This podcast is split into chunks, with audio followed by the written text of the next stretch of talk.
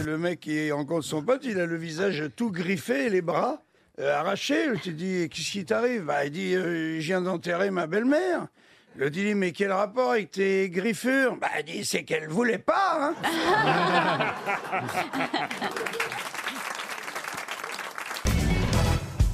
Vous aviez une petite histoire, c'est vrai, monsieur de Chavannes? Ah non, non, sur les chiffres, oui, c'est sur les chiffres. Je vous parlais des chiffres tout à l'heure. Parce qu'il y a un mec qui marche dans la rue, il passe à côté d'une palissade et derrière la palissade, il entend 33, 33, 33, 33. Et puis il se rapproche, il dit c'est quoi ce bordel? Et puis 33, 33, 33. Et, il ent- et plus il se rapproche, plus il entend un nombre de voix conséquent qui dit en même temps 33, 33. Il dit mais enfin c'est pas possible.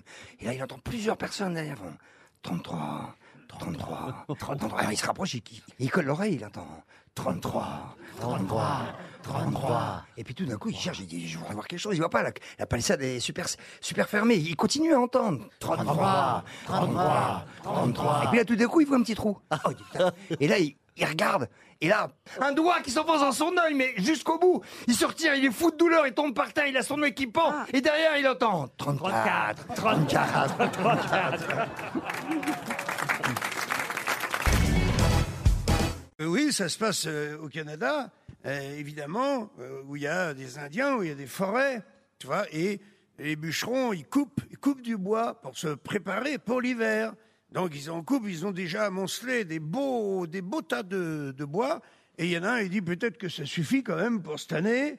Euh, Est-ce que tu penses que l'hiver va vraiment être euh, rude? Bah, L'autre, il dit, il y a un moyen de le savoir, hein, c'est tout simple. C'est que tu vas voir l'Indien qui est là-bas, en haut de, enfin là-haut, en haut de la colline. Et l'Indien, lui, il sait. Ils ont des trucs qui ont 3000 ans d'âge, ils savent si l'hiver sera rigoureux ou pas. Ça marche pas, ils vont voir l'Indien. Et l'Indien, il sort de sa maison, il met sa main comme ça, comme tous les Indiens. Il regarde et il domine toute la vallée. Et il dit, oh, cet hiver, il fera froid, il fera très, très froid. Oh, nom de Dieu, les bûcherons là descendent à fond. Il dit, les gars, faut continuer à couper du bois, hein. Parce que là, on a été voir l'Indien, il se trompe jamais. Il nous a dit, il y aura un hiver froid, très froid. Il nous l'a dit comme ça. Alors, il continue. Hein, je le fais bien, là, si. Et- Chienne fidèle. il coupe, il coupe, il coupe, il coupe encore du bois. Le bois, ça moncelle, les tas, ils grossissent. Puis à un moment, tu dis, oh, ça va, quoi, très, très froid. Ok, mais là, on n'a jamais coupé autant de bois euh, pour l'hiver. Tu veux pas retourner un peu, euh, voir euh, ton, ton Indien, là, qui nous fait chier, là, couper du bois. Retourne voir l'Indien. Et l'Indien, il ressort de sa maison, remet sa main, comme ça, il fait, oh je crois qu'on va vivre un des hivers les plus froids qu'on ait jamais eu. Quoi? Disent les bûcherons. Ils retournent en bas, dit là, l'Indien nous a dit, c'est exceptionnel. Là, cet hiver, on va se peler comme jamais de la vie. Il faut vite couper du bois. Il retourne, il coupe, il coupe. Je vous le refais pas la scie parce que je la, la loupe. Il réussit du bois ici, ici. Puis là, alors, évidemment, il dit, oh, ça va. Il dit, ah, on n'a même plus de place pour, le, pour ranger les, les rondins, là. Il dit, retourne voir ton Indien. Il fait bosser comme des ânes. Voir l'Indien. Et ils disent à l'Indien, il dit, bon, euh, on est les bûcherons. Deux, deux fois, tu nous as dit hein, qu'il allait faire très très fort. Et comme ça, c'est quoi C'est quoi ton secret? Comment tu sais? Et là, l'Indien, il lève la main comme ça. Il regarde en direction de la vallée. Il dit, voyez, là-bas, les bûcherons, plus il y a de bois plus l'hiver sera froid. On adore cette histoire.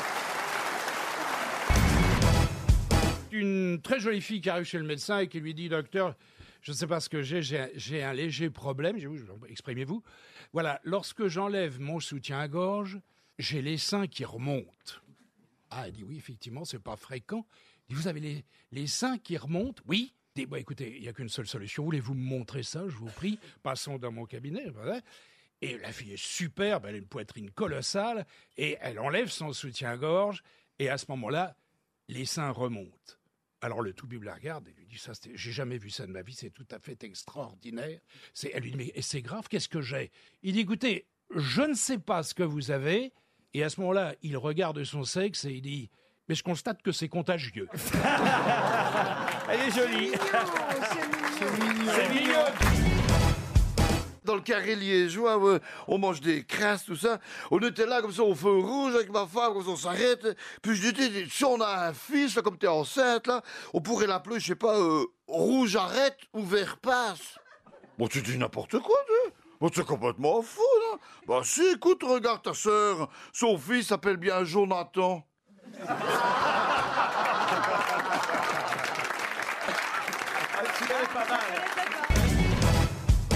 Là, c'est le mec qui vient de poser la moquette chez une vieille dame. Il se dépêche, tu vois, il est 6 heures, il veut rentrer euh, dans sa maison et il met les dernières agrafes au coin de, de la pièce en question.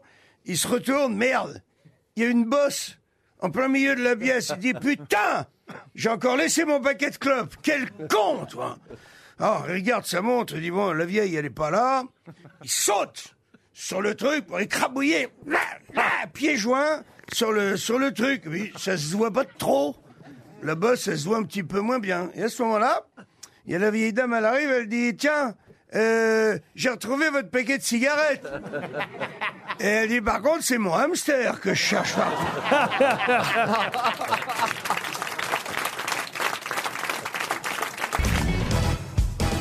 mamie qui était en train de, de mourir dans son lit avec papy, qui, qui est son mari, qui lui tenait, tenait la main avec beaucoup, beaucoup de tendresse.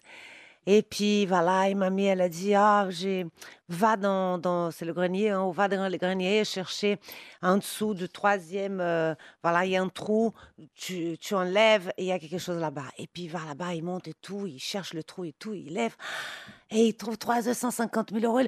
Oh là là, il comprend pas, il, il descend, il est tout content et tout, il descend. Et il a dit, oh là là, mais comment ça se fait qu'il y a trois œufs et 150 000 euros, ça, parce que à chaque fois qu'on faisait l'amour et que je ne jouis pas, je mettais un œuf dans une boîte. Alors il était tout content euh, et il a dit, euh, oh là là, donc ça veut dire que euh, tu n'as pas joui juste trois fois, puisqu'il y a trois, trois œufs. Et c'est quoi les 150 euros? Et, elle, et 150 000 euros? Elle a dit, parce qu'à chaque fois que j'avais six œufs, je les vendais dans le marché.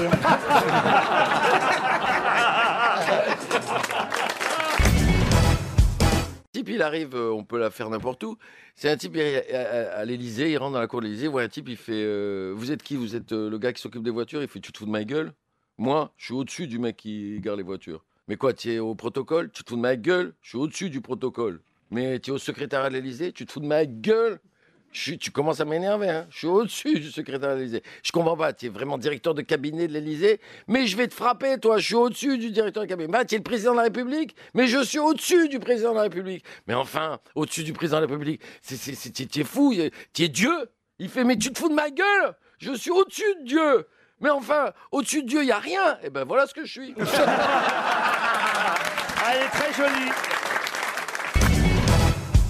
On a demandé aux Françaises euh, est-ce que vous seriez prête à avoir une relation sexuelle avec Dominique Strauss-Kahn? Vous savez quelle était la réponse? Non. 97% des Françaises ont répondu non, plus jamais.